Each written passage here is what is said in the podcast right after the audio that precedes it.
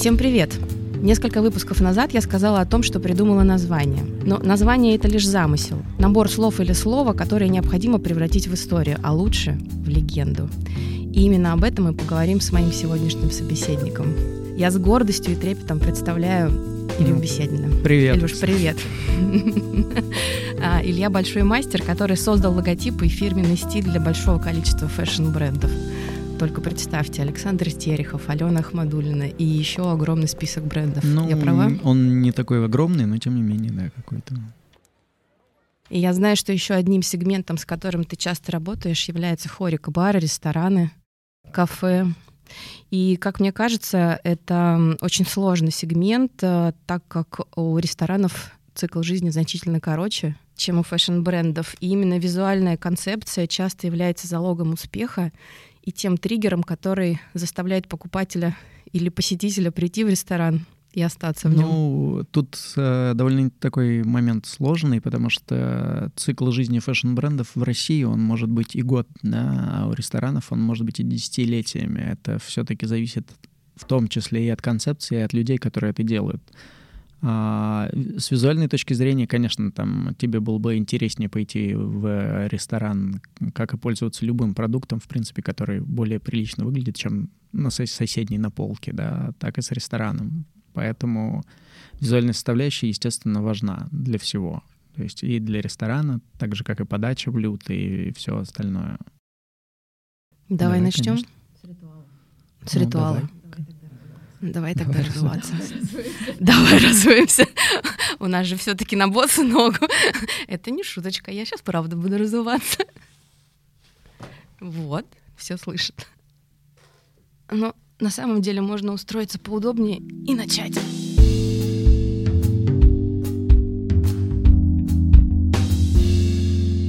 А, расскажи, пожалуйста, насколько важным ты считаешь фирменный стиль и как он влияет на коммерческий успех бренда? Ну, фирменный стиль — это как бы лицо бренда в любом случае, да, и на коммерческий успех он влияет напрямую. Но важно понимать, что фирменный стиль не существует в вакууме. Он не может существовать в отрыве от маркетинга, в отрыве от продукта, в отрыве от всего остального и в отрыве от аудитории, на которую он рассчитан. То есть, а, по сути, это некая совокупность да, вещей, которые а. олицетворяют ценности бренда, б. олицетворяют и ассоциируются с той аудиторией, на которую это рассчитано. И дальше это все должно взаимодействовать с маркетингом, потому что фирменный стиль, как я и говорю, в неком вакууме, он не может существовать по причине того, что если нет его какого-то грамотного продвижения, позиционирования, то в этом нет никакого смысла. То есть нарисовать какую-то красивую картинку и хранить его в подвале дома можно, но это ни к чему не приведет.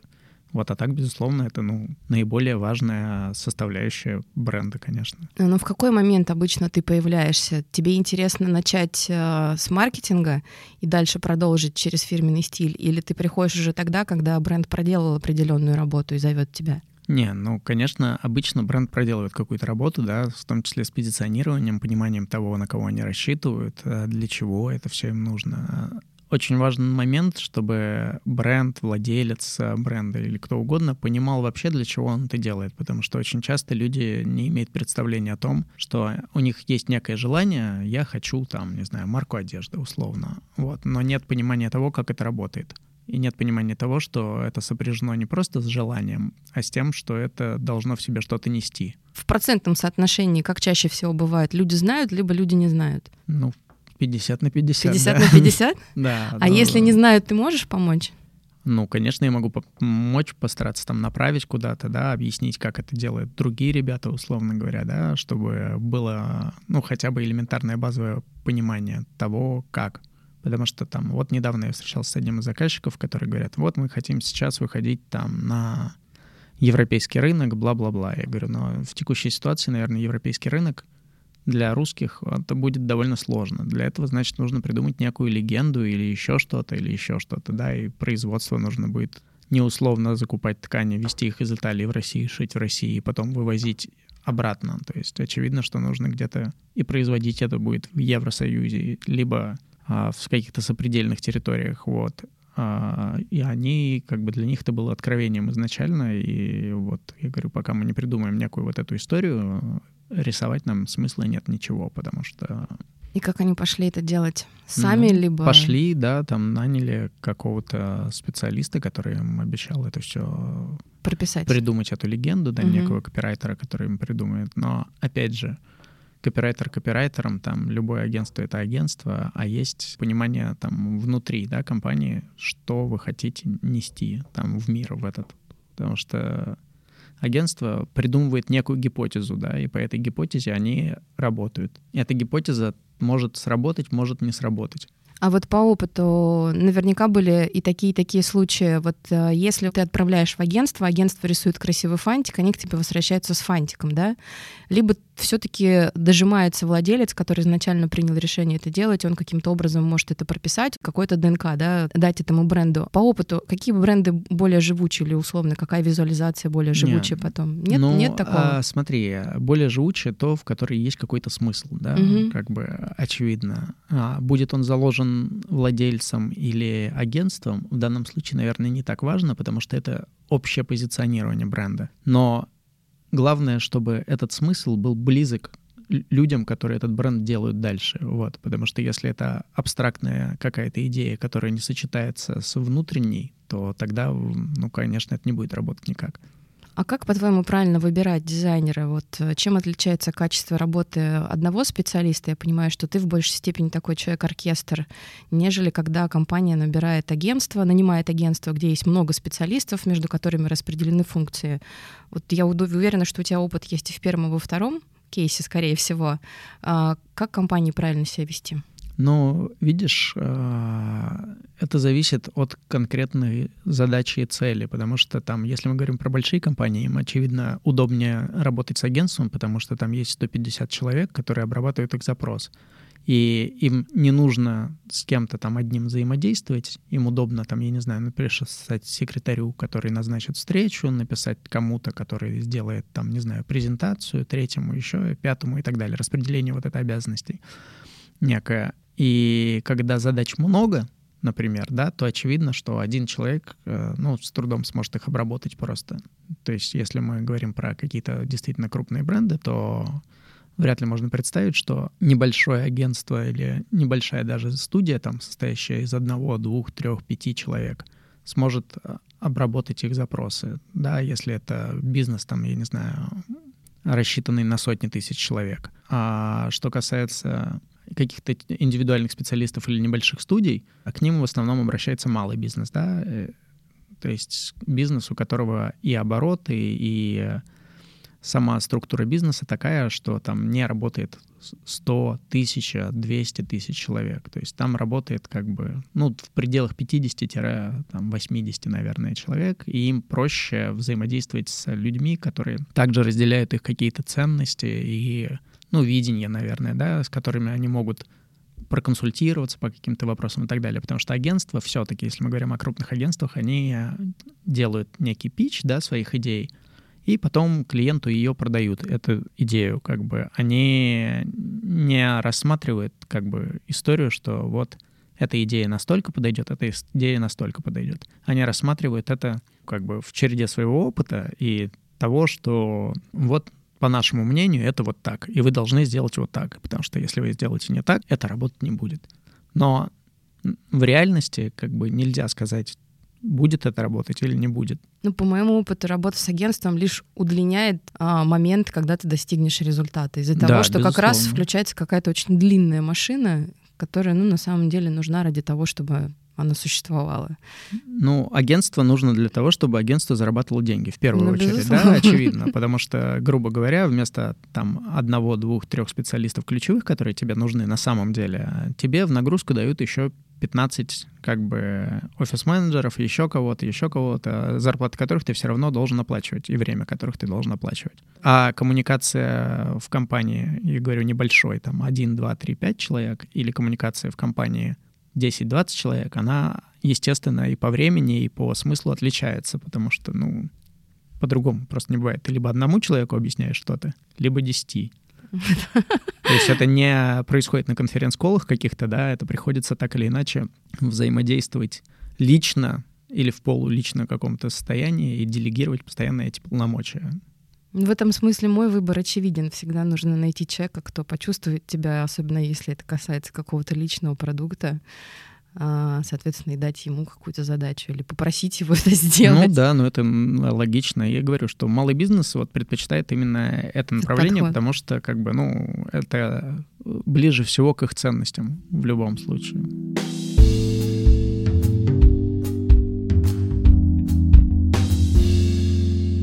Чем я уже к тебе должна прийти? То есть какую предварительную работу я должна проделать, прежде чем обратиться к тебе за разработкой даже логотипа? Я не говорю о полном пакете фирменного стиля. Ну, как я говорю, что обычно ты должна прийти Давай. как минимум с названием, да? Название. Ну, Пишем. желательно. Угу. То есть это желательно, угу. потому что, по моему опыту, так или иначе, Название если клиент иногда. не выбрал сам название, то можно придумать это название бесконечное mm-hmm. число раз. Вот. И не факт, что в итоге вы добьетесь результата. Кроме названия, ну, очевидно, тебе нужно понимать то, что ты будешь делать. В принципе, как я и говорил вот э, чуть раньше, что без внутреннего понимания того, какой продукт ты хочешь выпускать и куда это пойдет дальше, для кого ты это хочешь делать. То есть Понятно, что, наверное, не обязательно на 100% проводить какое-то исследование, да, по почему-то.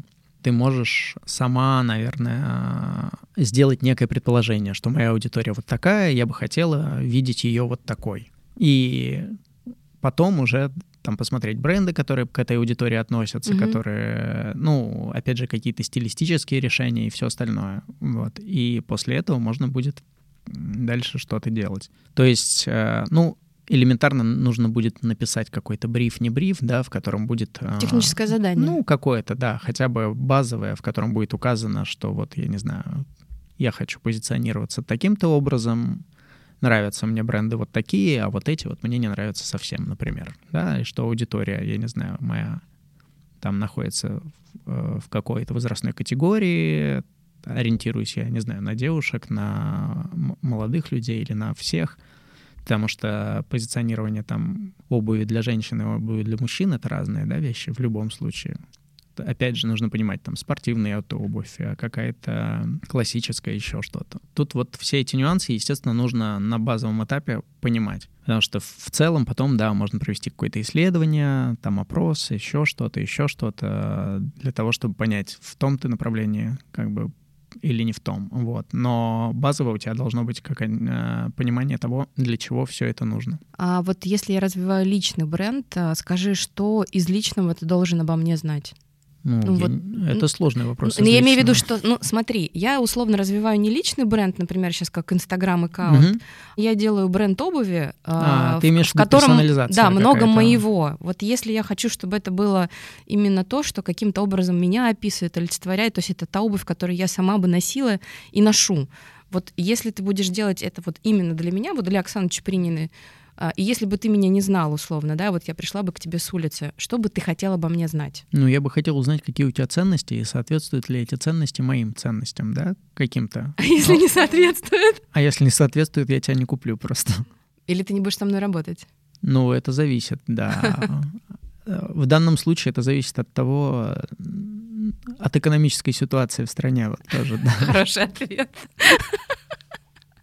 Нет, ну, мало ли, может быть, тебе хочется узнать там более конкретно, я хочу ответ получить. Может, тебе хочется узнать, какую музыку я слушаю, не знаю, какие бренды одежды я предпочитаю, какие, какие фильмы я смотрю. Ты предпочитаешь, очевидно, да. Но вот, понимаешь, вся вот эта история с музыкой и так далее, это настолько субъективно, что... Ну, как ну, раз как, да, это же есть личный бренд. история. То есть я бы на это не ориентировался. Вот какие бренды одежды, да, вот мне как бы для конкретной этой задачи это было бы интересно. Угу. Вот. Именно там... Ну, мои пожелания по цветам. Да, конечно, да. Угу. Что вот, вот что еще? Что еще, кроме какой-то цветовой Никакой, гаммы? Не твоей? знаю, что, что в архитектуре что-то меня вдохновляет, не знаю, может быть, ну все что угодно. Нет, ну, вот. ну, конечно, можно составить какой-то мудборд, да, того, что да. тебе нравится, что не нравится, вот, чтобы, ну, скорее, наверное, того, что нравится в первую очередь, да, чтобы я понимал как бы настроение, да, то есть в первую очередь, наверное, в любой бренд и его позиционирование — это настроение, с которым ты... То есть настроение, условно, важнее, наверное, чем вот какие-то суперличные вот эти вот истории качества. Угу. Угу. То есть получается, что мы уже пишем ТЗ, где мы прописываем все маркетинговые штуки, да? Мгм. И условно, как, как, как рекомендация, можно сделать мудборд. Ну да, да, мудборд Мгм. будет не лишним, потому что, да, это будет понятно, что, условно говоря, у тебя в голове. Вот, да, это в первую очередь отражает содержание твоего вот этот вот, твой внутренний мир, назовем это так, Да. да, вот. Потому что перечислять вот фильмы и музыку это довольно сложно в силу того, что в любом фильме бывают плохие кадры и хорошие, да, то Мгм. есть и фильмы тоже делятся на плохие и хорошие, но плохие и хорошие — это категории такие очень оценочные, они э, как бы личные, да, то есть для тебя он хороший, для меня плохой, и наоборот, вот, то есть на это ориентироваться нельзя просто.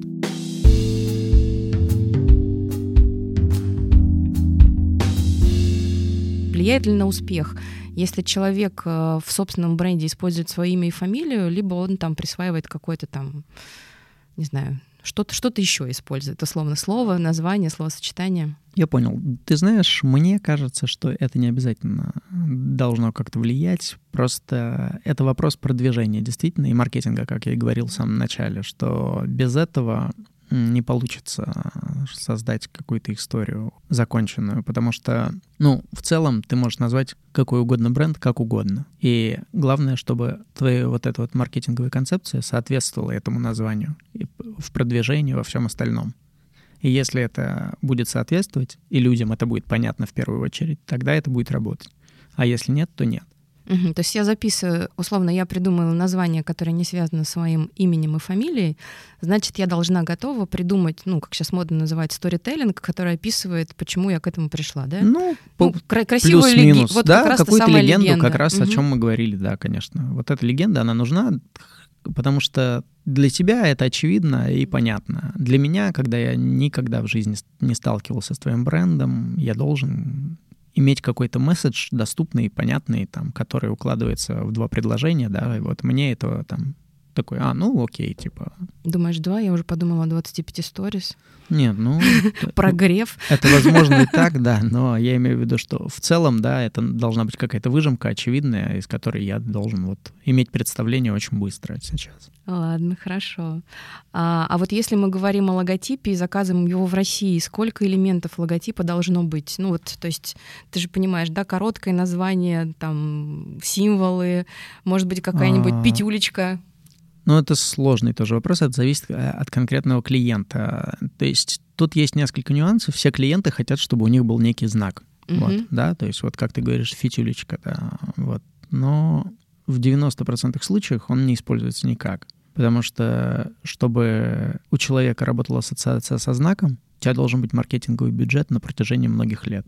То есть почему работает знак, не знаю, Nike, да, потому что Nike существует, там, не знаю, уже почти 100 лет, и каждый год в него миллионы и миллионов долларов вкладываются. И это изображение для тебя не нужен как раз логотип э, текстовый, да, потому что ты и так знаешь, что это Nike. Нет такого, что в России или не в России нужно какое-то количество. Сейчас очевидно, что нужен какой-то логотип или какое-то его представление для социальных сетей, там, Инстаграма и всего остального, да, какое-то ужатое, чтобы это ассоциировалось и было доступно для прочтения, понимания. Раньше такой задачи не было, да, поэтому, как ты заметила, там все бренды за последние несколько лет переделали логотипы в одинаковые практически. Да, есть такая тенденция. А есть, поделись, у тебя же наверняка было куча случаев э, забавных с этим. Например, может быть, клиент э, чудил и просил тебя сделать что-то, что выходило за рамки. Вот здесь хочется, чтобы побольше опыта было твоего. Есть что Ты вспомнить? знаешь, а, наверное, нет такого, чтобы я нарисовал что-то, что мне в итоге не нравилось самому. Поэтому тут сложно привести какой-то пример, знаешь, из разряда. Но есть а, ресторан Garden, например, Мгм. Который до недавнего времени обладал двумя звездами Мишлен. Вот. И в целом название Twins Garden, оно как бы законченное, да. Но они попросили, чтобы там присутствовал некий знак, который, на мой взгляд, там не нужен, потому что логотип закончен. Но в итоге мы там каким-то образом вставили этот некий знак, который всех устроил и который всем понравился. Это органическая капуста, морковка. Ну, нек- некая некий росток, назовем это так. Вот. Ну, то есть э, то, что связано, видимо, с тем, что там необычные продукты, Ну да, да. Это... происхождение которых они контролируют. Да, да. То есть они хотели таким образом лишний раз это подчеркнуть. Вот. То есть ты приложил руку к этому логотипу тоже. Да.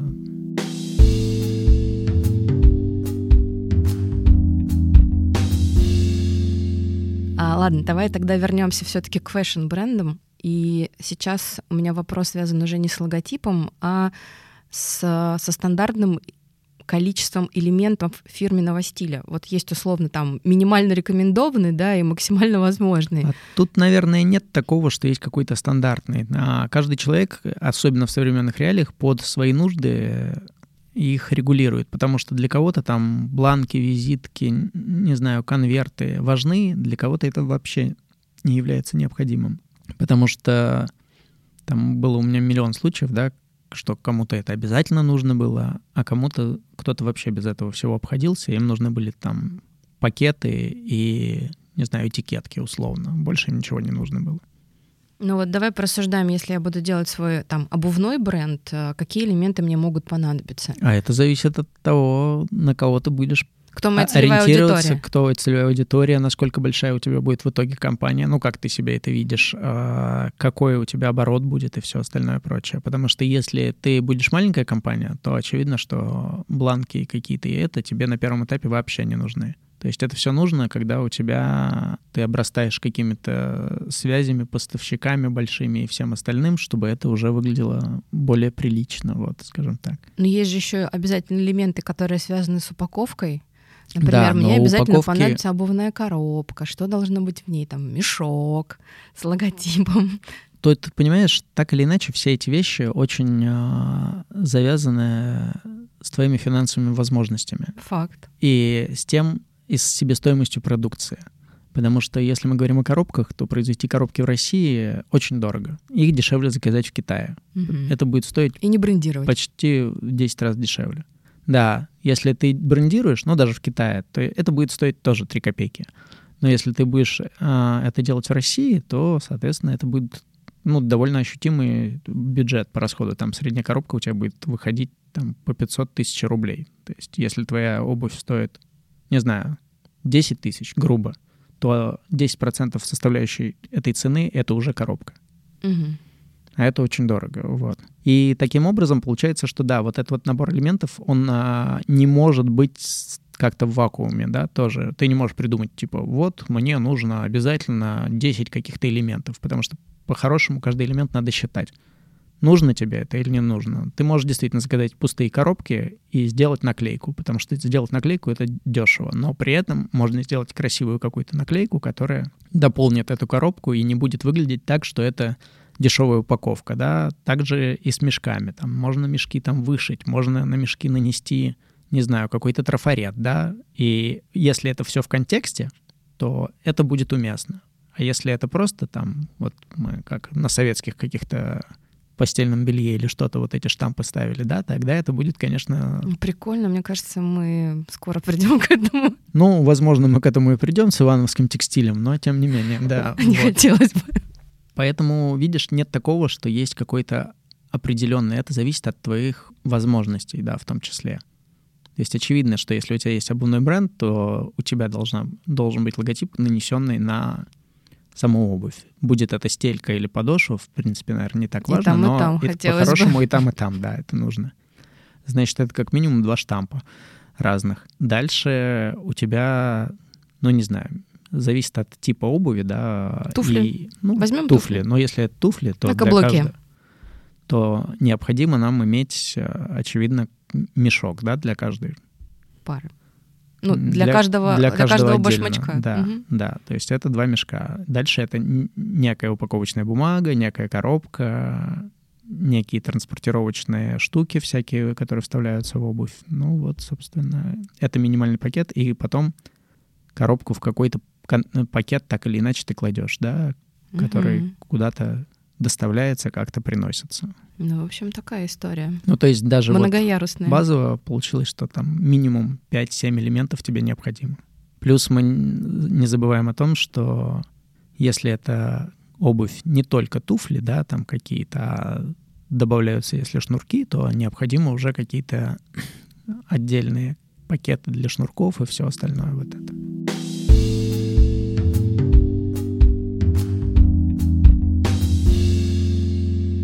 Скажи, пожалуйста, насколько ты любишь свободу творчества? Вот, допустим, я к тебе приду, а, мы уже, ты вроде бы получил абсолютно все описание, которое хотел, и ты уходишь.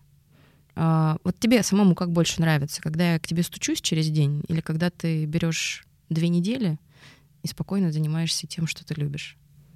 Ну, в любом случае мне нужно время, потому что очевидно, что я не смогу тебе там через день никакой результат предоставить минимально нужно, чтобы прошла неделя, да, чтобы я какой-то эскиз тебе мог предоставить, потому что мне нужно провести какой-то research, нужно все проанализировать, обработать те данные, которые ты предоставила и так далее. То есть не получится так, что ты будешь мне писать каждый день, ну как там, и я тебе буду с радостной улыбкой отвечать, все супер, сейчас там, не знаю, еще шесть дней, и я все пришлю. Вот как бы и дальше это будет повторяться, только с, я буду каждый раз говорить еще 5, еще 4, еще 3, еще и присылаю, да.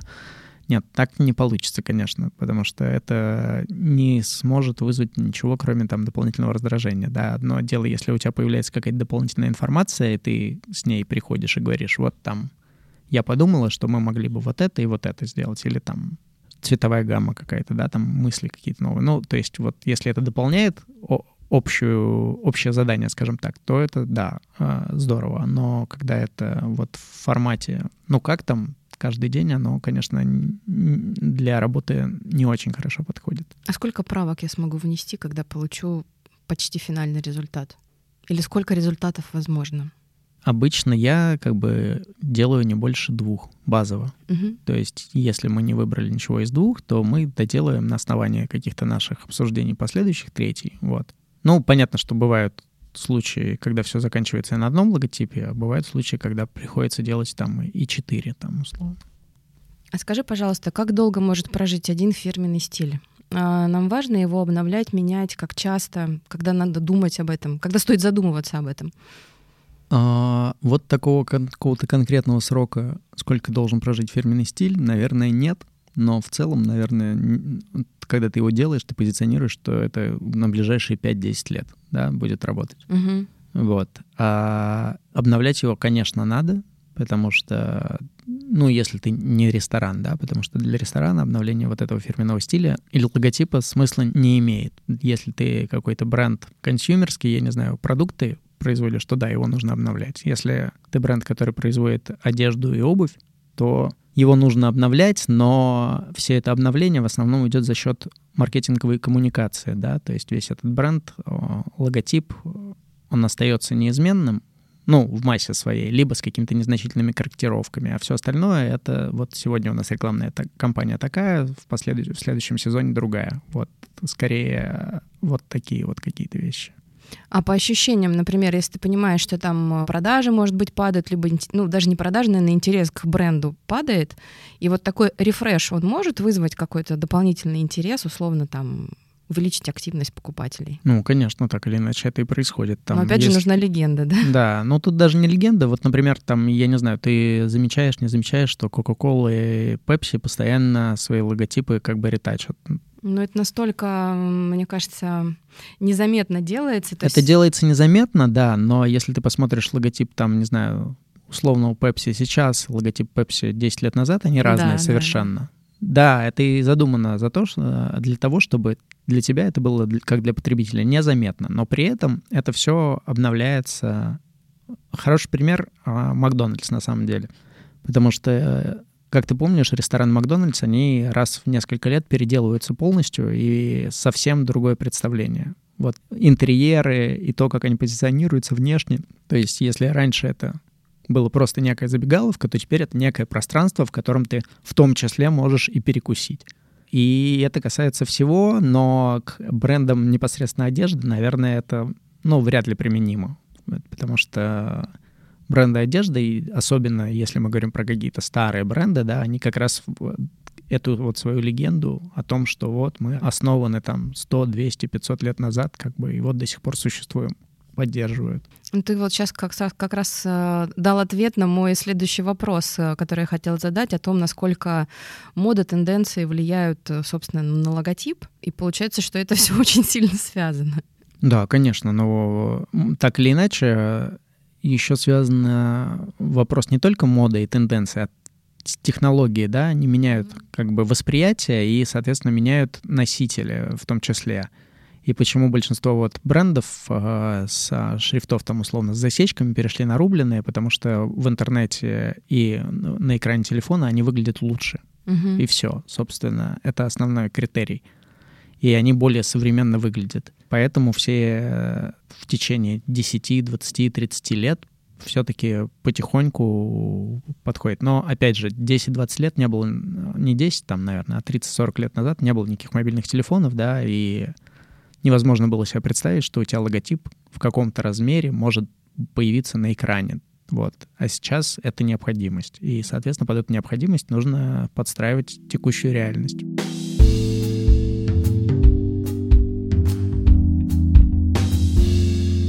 А вообще, а, у тебя был опыт сотрудничества именно с обувными брендами? Да, был несколько опытов сотрудничества с обувными брендами. А, ну, не могу сказать, что все они какие-то прекрасные, замечательные это опыты, но потому что там есть специфика непосредственно людей, владельцев компании и так далее. Вот. Ну, вот я как раз хотела задать вопрос о том, какие есть, э, может быть, особенности и правила, может быть, ты о них знаешь, поэтому, если есть, поделись. Знаешь, каких-то особенностей и правил нет, но просто мы живем пока в России, да, и э, особенность в России — это бизнес по-русски, вот, и он как бы такой безжалостный и беспощадный всегда, поэтому тут нет какого-то такого, то есть этот опыт, он скорее с каким-то негативным окрасом, чем а, с каким-то позитивным. Но это зависит от конкретного человека, а, опять же, а не от чего-то еще. Да, мне не хотелось бы попасть в тот список, да, о котором да. ты говоришь. Хорошо. А если говорить в принципе об этом рынке, а, какие обувные бренды ты можешь вспомнить и какие тебе сильно нравятся? Я сейчас не про российский вообще глобально. Может быть, есть что-то, что тебе нравится? Ну, опять же, да, обувные бренды, а их миллион, я имею в виду, тут и миллион подразделений. Есть сейчас основной упор там на спортивные, да, какие-то бренды идет. Как, как, это, как это красиво выглядит условно на стельке? Вот что тебе вот нравится? Есть вот такой пример? Мне вот честно, мне очень нравится, как выглядит на стельке логотип Зары. Не знаю, вот просто нравится. Мне очень нравится Джановита Росси, как выглядит на стельке. Может быть, что-то вот такое есть? Ну, смотри, а, а, обувные бренды и не обувные бренды надо разделить, да? Если ну, есть да. фэшн-бренды сейчас, там и Прада выпускает как бы все, и у нее прекрасная обувь и так далее и тому подобное, и на стельке все красиво выглядит. Но это не обувной бренд в привычном ну, понимании, да, этого я, слова. Я, да, я Потому что какой-нибудь Church — это вот обувной бренд. Ну да, да, согласна. И они отличаются и по настроению, и по всему остальному.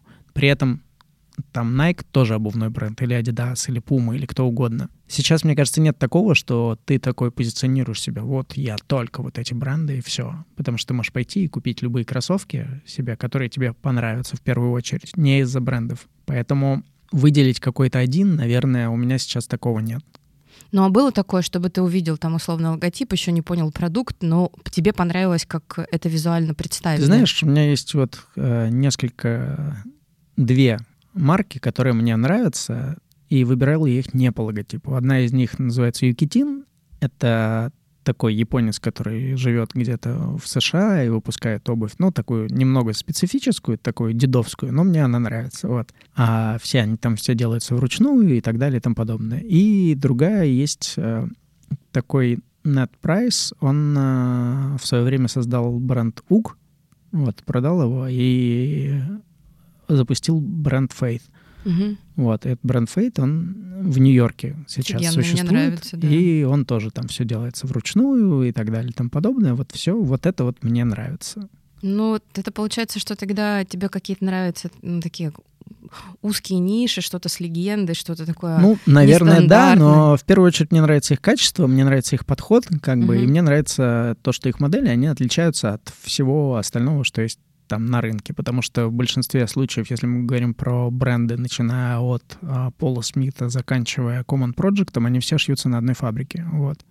Ну, так бывает. Там в Португалии всех у них одна подошва и так далее и тому подобное, вот, если ты обратишь внимание. Поэтому если мы говорим о чем-то более как бы ну, назовем это уникальным, да, то вот это скорее какие-то действительно нишевые, не массовые бренды обувные.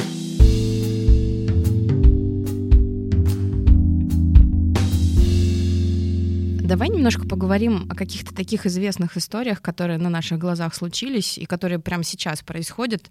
Там буквально пару дней назад мы узнали о том, что а, часть а, марок, которые были представлены в России, теперь не смогут использовать свои логотипы, например, как Reserved, который имеет достаточное количество магазинов, а, должен сократиться до буквы, до двух букв «Р», да, условно. Что уже неплохо.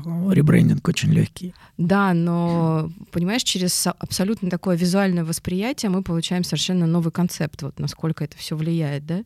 Ну, по сути, да, безусловно, это влияет, и действительно получается совершенно новый бренд, но... который его нужно по-новому как-то дальше продвигать, представлять, потому что тут в данном случае не просто смена собственника, да, происходит, а...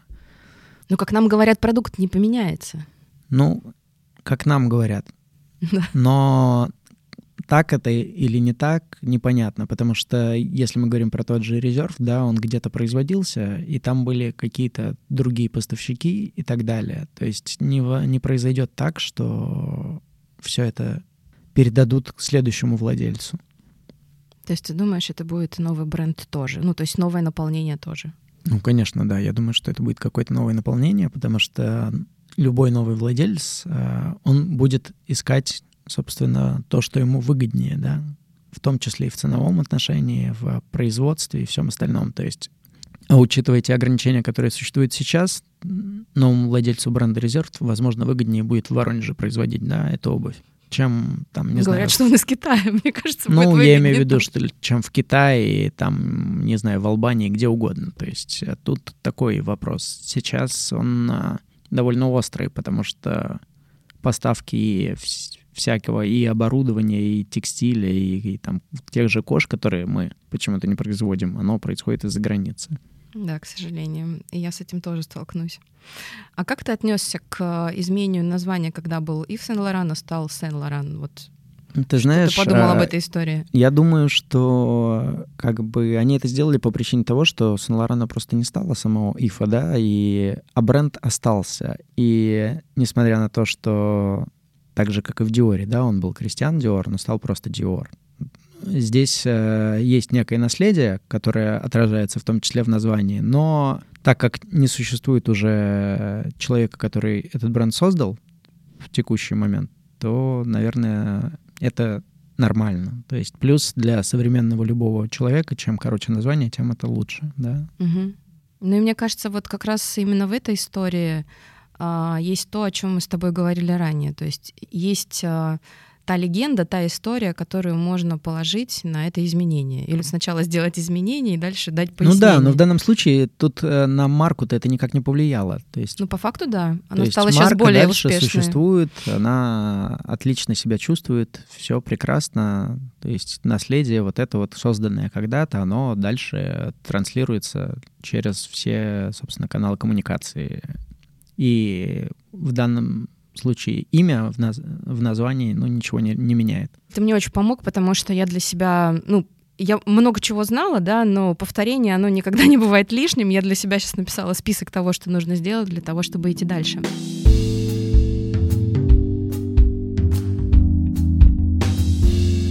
И у меня есть такой традиционный вопрос, которым я, может быть, там завершаю беседу, а может быть, просто в процессе задаю. А, я прошу моего собеседника вспомнить а, его самые любимые туфли. Ну, поскольку часть собеседников женщины, а ты мужчина, может быть, вспомнишь любимые, любимые туфли твоей мамы, может быть, твоей любимой девушки. Я могу свои вспомнить. Ну, пожалуйста, опиши женские, потому что я буду делать женский продукт. А может быть, кто-то из киногероинь Ну, ты знаешь, наверное, самые как бы простое, что приходит в голову, и, ну, самое очевидное, это какие-то балетки, наверное, вот, типа там Прада или что-то вот такого. То есть тебя вдохновляют... Э, ну, они мне нравятся просто, как это визуально выглядит, как это выглядит на ноге, вот, собственно. В цвете? А, ну, это, наверное, менее принципиально, то есть этот цвет, ну, какой, ЧБ, наверное. ЧБ? Черный, Может быть, голубой, потому что сегодня голубое небо. Ну, нет, скорее нет. Да. Скорее нет. Записала. Спасибо тебе большое. Мне было Ой, очень да классно за с тобой пообщаться. классно пообщаться. Рад, если мои какие-то ответы тебе помогли. Это, всегда. Я даже более чем уверена, что первую версию логотипа я закину тебе. Ну, посмотрим, буду ждать. Спасибо. Илья Беседин сегодня был у меня. Всем пока. Все, спасибо, пока.